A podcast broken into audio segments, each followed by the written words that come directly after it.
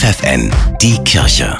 Regional. Für die Region Osnabrück mit Bernhard Tubbs. Wir sind da, wenn die Rettungsdienste weg sind. So beschreibt Michael Randelhoff die Tätigkeit der Notfallseelsorgerinnen und Seelsorger im Bistum Osnabrück, die er koordiniert. Der 51-jährige Pastoralreferent musste schon oft Angehörigen eine Todesnachricht überbringen.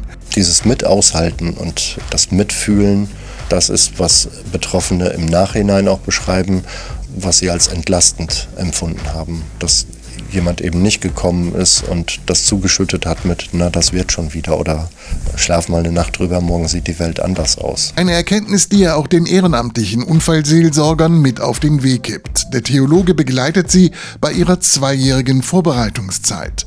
Der nächste Ausbildungskurs startet im Januar. Eine wichtige Voraussetzung, die Bewerber sollen einfühlsam und psychisch stabil sein.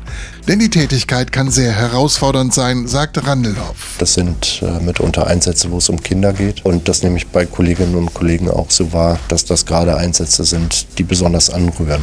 Und dann sind es manchmal Situationen, die insofern besonders herausfordernd sind, weil es riecht nicht in jeder Wohnung gut und es gibt Messi-Wohnungen. Da merkt man dann nach dem Einsatz, das kostet körperliche Kraft, das dann auch eben auszuhalten und in der Situation zu bleiben. Umso wichtiger ist es nach einem solchen Einsatz wieder Abstand zu gewinnen. Ich kann hinterher ein Gebet sprechen und das hilft mir gut, dass ich dann auch den Kopf wieder frei kriege und wieder offen bin für einen neuen Einsatz.